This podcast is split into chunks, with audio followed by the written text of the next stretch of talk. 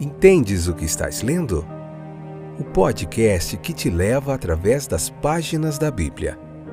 Livro por livro. Capítulo por capítulo. Uma exposição bíblica emocionante. Aperte os cintos e embarque comigo nesta viagem.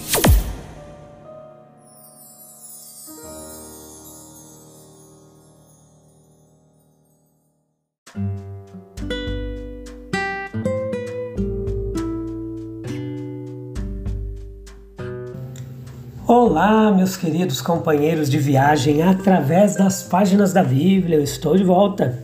Eu sou Fábio e esse é mais um excepcional episódio do podcast Entendes o que estás lendo.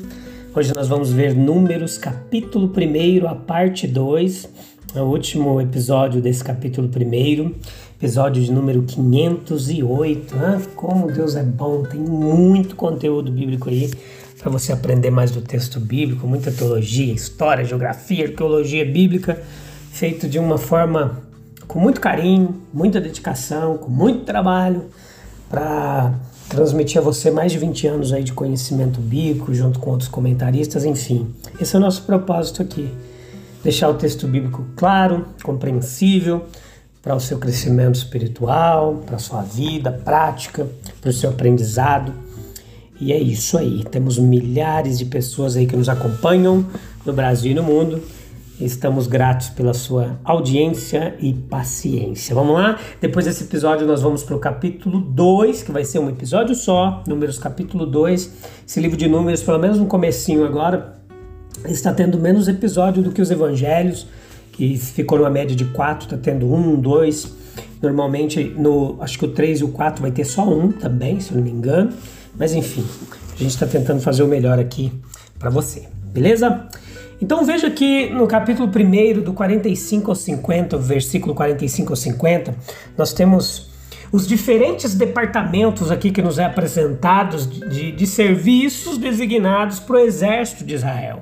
Então o que nos chama a atenção aqui é que os levitas, eles também nos lembram da diversidade semelhante que existe na igreja de Cristo.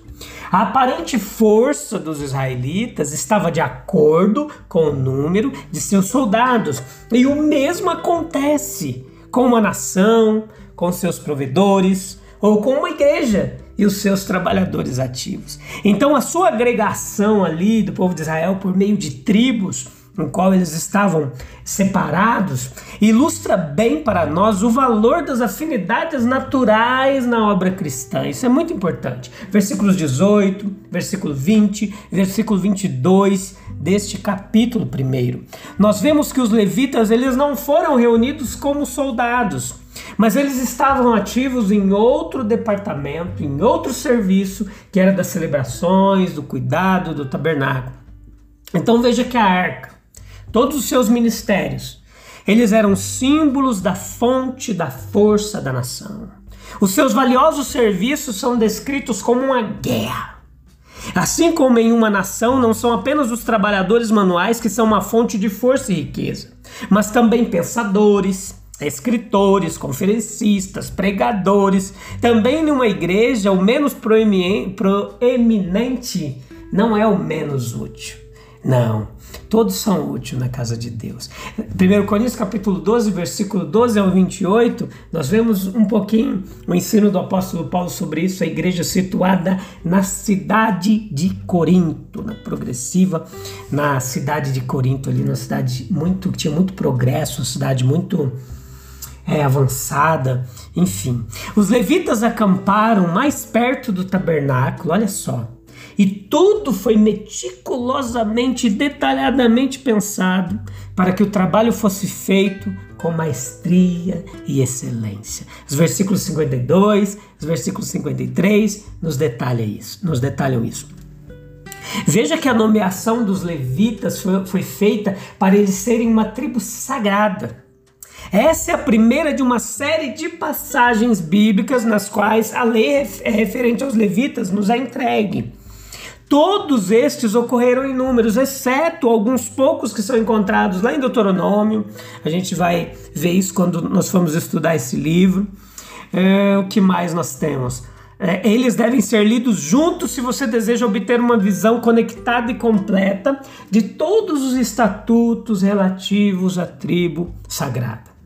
Quando eles são lidos juntos, é, os vários textos eles vão se encaixando uns nos outros e nos dando uma visão mais plena de tudo o que está sendo dito aqui a respeito deles.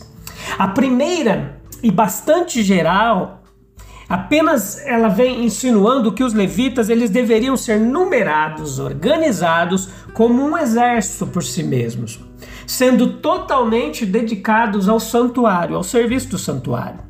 O segundo, intitulado As Gerações dos Levitas, o seu livro de família, digamos assim, dá detalhes sobre as suas divisões, sobre os vários ofícios, os capítulos 3, os capítulos 4 de Números, nós vemos isso aqui. Então a terceira regra aqui vai descrever como eles foram designados para o cargo por uma purificação solene. Lá em Números capítulo 8, versículo 5 a gente vê isso. As passagens subsequentes, elas contêm em quarto lugar a trágica história de Corá e sua turma. Capítulo 16, a gente vai ver isso aqui. E em quinto lugar, outro ensino que a gente tem aqui é a provisão feita para a manutenção honrosa dos levitas, capítulos 18, capítulo 35. Aquele que ler esta série de passagens com cuidado fará uma descoberta de algum valor a respeito da estrutura destes livros do Pentateuco. Como as várias leis relativas a um assunto não estão estabelecidas em um só lugar, como estariam em nossos livros? e não estão dispostas de acordo com as ideias, em ordem, assim, certinha, não. De acordo, de fato, que a lei mosaica é uma coleção de documentos diversos, em data, em caráter. Veja que o nosso estudo bíblico, pelo menos referente ao Antigo Testamento, nós estamos em ordem cronológica. Gênesis, Êxodo, é, Levítico. Agora, Agora, números, depois Deuteronômio, essa ordem ela é cronológica também. Agora, quanto ao Novo Testamento, já não estamos seguindo a ordem cronológica e os livros da Bíblia, eles não estão em ordem cronológica, tá bom? É importante saber disso. Veja que o primeiro passo sobre esse relato aqui dos levitas, como uma tribo separada e sagrada, nos convida a rever a história do seu chamado o primeiro passo ele foi dado quando o Senhor ele ordenou em Israel um sacerdócio hereditário, ele nomeia Arão, o irmão de Moisés, como levita e aos seus filhos e assim vai dando sequência. Então, embora Arão levita ele fosse chamado, nada foi dito sobre o restante da tribo, mas estava claro que um homem e seus dois filhos, o número total dos Aronitas após a morte de Nadab e Abiú, que a gente vai ver mais na frente o que aconteceu, eles não poderiam exercer o ofício de sacerdote para uma grande nação. Então, quem era o mais apto do que seus irmãos da sua própria tribo? Então, eles eram a menor das tribos, os levitas, olha só. E para que a sua manutenção não fosse muito onerosa ou custosa aos outros, porque eles estavam totalmente dedicados ao trabalho e eram sustentados pelos outros, ao trabalho do tabernáculo, então eles já haviam se distinguido por seu zelo pelo Senhor a tal ponto que equivaliam a uma consagração virtual ao seu, ao seu serviço. Veja lá em Êxodo capítulo 32, versículo 29. Consequentemente, meus queridos, acompanha aí, hein? Não se perca. Quando foi dada a ordem de numerar e ordenar a congregação ali, uma exceção ela foi feita em relação aos levitas. Eles foram contados por si mesmos como uma tribo separada e sagrada. E o que mais? A gente precisa lembrar do fato também de que que nós acabamos de notar de que os levitas eles foram preparados para o seu cargo antes de serem chamados para o cargo. Olha só. A sua aptidão ela foi manifestada antes que uma palavra fosse dita sobre o cargo honroso em que deveria ser exercido. Toda a história da igreja cristã está repleta de fatos semelhantes. Sabia disso? Quando surge alguma grande necessidade, chamando para os serviços de homens que possuem qualidades especiais de caráter e realização, verifica-se geralmente que o cabeça da igreja, que é Jesus, ele já antecipou essa ocasião e levantando os homens necessários para executar aquela função. Veja um exemplo ilustre disso lá em Gálatas capítulo 1, versículo 15 e 16. Vou deixar para você ler, tá bom? Então veja que o trabalho designado para os levitas era para eles se manterem em volta do tabernáculo, versículo 53, para protegê-lo. Eles o carregavam, guardavam, faziam todo o trabalho, exceto oferecer sacrifício, queimar incenso ou abençoar o povo. Isso já era uma função do sacerdote. Em uma palavra, eles, sob a direção e supervisão dos sacerdotes, cuidavam dos negócios exteriores da casa de Deus. Então, Neemias 11:16 também nos fala a respeito disso. Não se pode ler esse relato a respeito dos levitas sem ser tocado pelo senso de superioridade da igreja cristã e seus serviços sobre o tabernáculo e as ministrações levíticas. Para homens pensativos e de mente espiritual, as ministrações levíticas devem ter sido um fato intolerável. Sem dúvida, Barnabé, que era levita, lá em Atos 15, 10, diria: Amém. Quando ouvisse a descrição de Pedro sobre eles como um jugo que nem nós, nem nossos pais pudermos suportar. É bom lembrar que com o passar do tempo, é, o jugo ele foi muito mitigado. Se o Pentateuco não dá nenhum mandamento expresso aos levitas, exceto sobre os negócios externos do tabernáculo, isso simplesmente confirma a antiguidade do Pentateuco. Pelo rei Davi, é, eles foram convidados para um serviço superior como cantores e até mesmo como salmistas. Josafá, por exemplo, o rei também os empregou como professores públicos da lei na cidade de Judá. Aí em 2 Crônicas 17, versículo 8 e 9. Além disso, os serviços levíticos é, prescritos por Moisés, quando comparados com os da igreja do Novo Testamento, tinham um grande propósito de servir tanto para prefigurar a verdade a ser posteriormente revelada como para uma instituição educacional pela qual o povo de Deus estavam preparados para o melhor momento.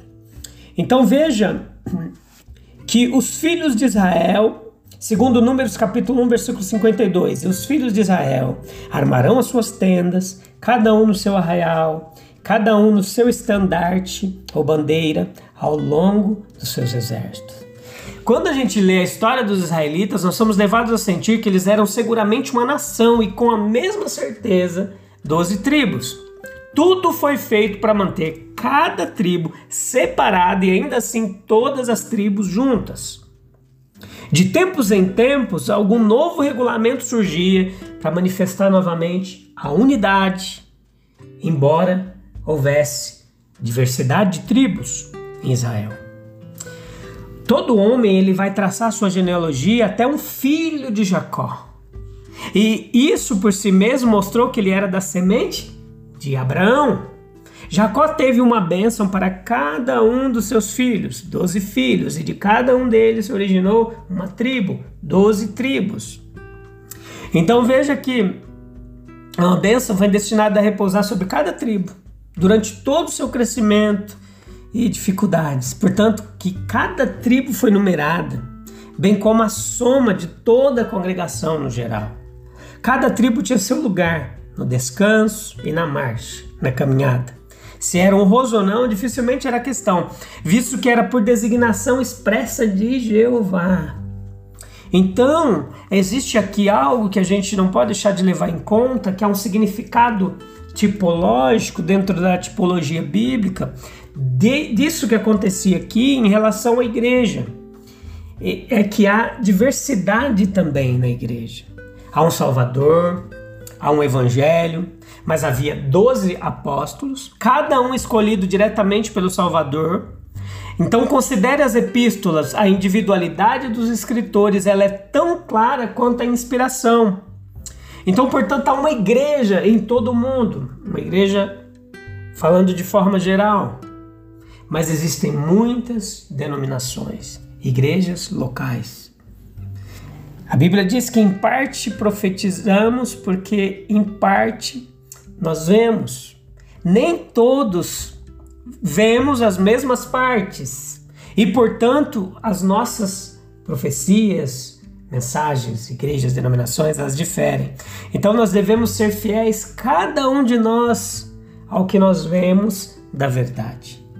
Mantendo-nos afastados de tudo que é censurável a respeito daqueles que, embora divergem, ainda são nossos irmãos. Imperfeições no regenerado, ainda mais manifestas do que no não regenerado. A tribo ela não infringe outra tribo, Cada homem tem o seu próprio acampamento, sua própria bandeira ou estandarte. Mas com todos esses regulamentos de separação, havia um poder central para unir eles. As tribos ficavam a leste, a sul, a oeste, a norte, mais para o leste, etc. Mas de quê? O tabernáculo. Imediatamente ao redor estavam Arão e os levitas num cargo especial, mas todo Israel também estava ao redor do tabernáculo. Então, assim, todas as nossas diferenças, nós estamos relacionados também com Cristo, precisamos estar todos em volta de Cristo, como cabeça central. Em todas as nossas divisões, mesmo nas nossas disputas, às vezes mais amargas, permanece verdadeiro, que é um só Senhor, uma só fé, um só batismo. Uma família não deixa de ser família, embora haja muitas diferenças entre os seus membros. Então, o Espírito de Cristo é aquele que, antes de tudo, produz vida e então nos conduz a toda a verdade. Temos todos um só Deus Pai e as características de nosso parentesco celestial, elas serão reveladas em cada um de nós. Sim. Então veja que por mais que haja muito para obscurecer por um tempo. Então os doze fundamentos de Jerusalém, descritas lá no Apocalipse, tinha cada um deles a sua própria ordem de pedras preciosas. Leia lá. Então nós devemos valorizar a variedade, a unidade como elementos essenciais no reino de Deus. Uma certa satisfação carnal em contar toda a força guerreira da nação e também um sentimento de rivalidade entre tribo e tribo para ver qual era a mais numerosa, a mais poderosa. Então deve-se notar ainda aqui, meus queridos, que essa obediência notável ela não impediu uma desobediência precoce e extensa de muitas outras maneiras. Uma ordem para numerar o povo não era um teste suficiente de obediência.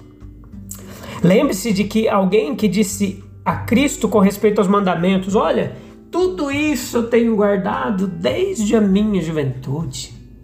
E ele mal sabia que um teste de estava bem próximo. Então é possível prestar um serviço exterior e isso de muitas maneiras e por muito tempo com o coração longe de Deus.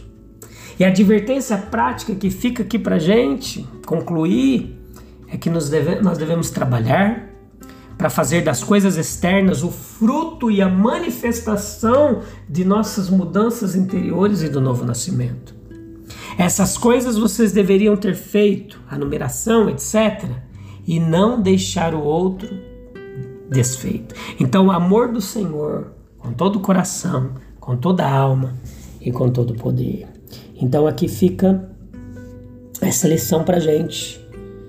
E nós voltamos no próximo episódio para falar do capítulo 2. Eu te encontro lá. Você não pode perder, tem muita coisa interessantíssima aqui para a gente aplicar nas nossas vidas. Deus abençoe, um abraço, até lá, tchau, tchau.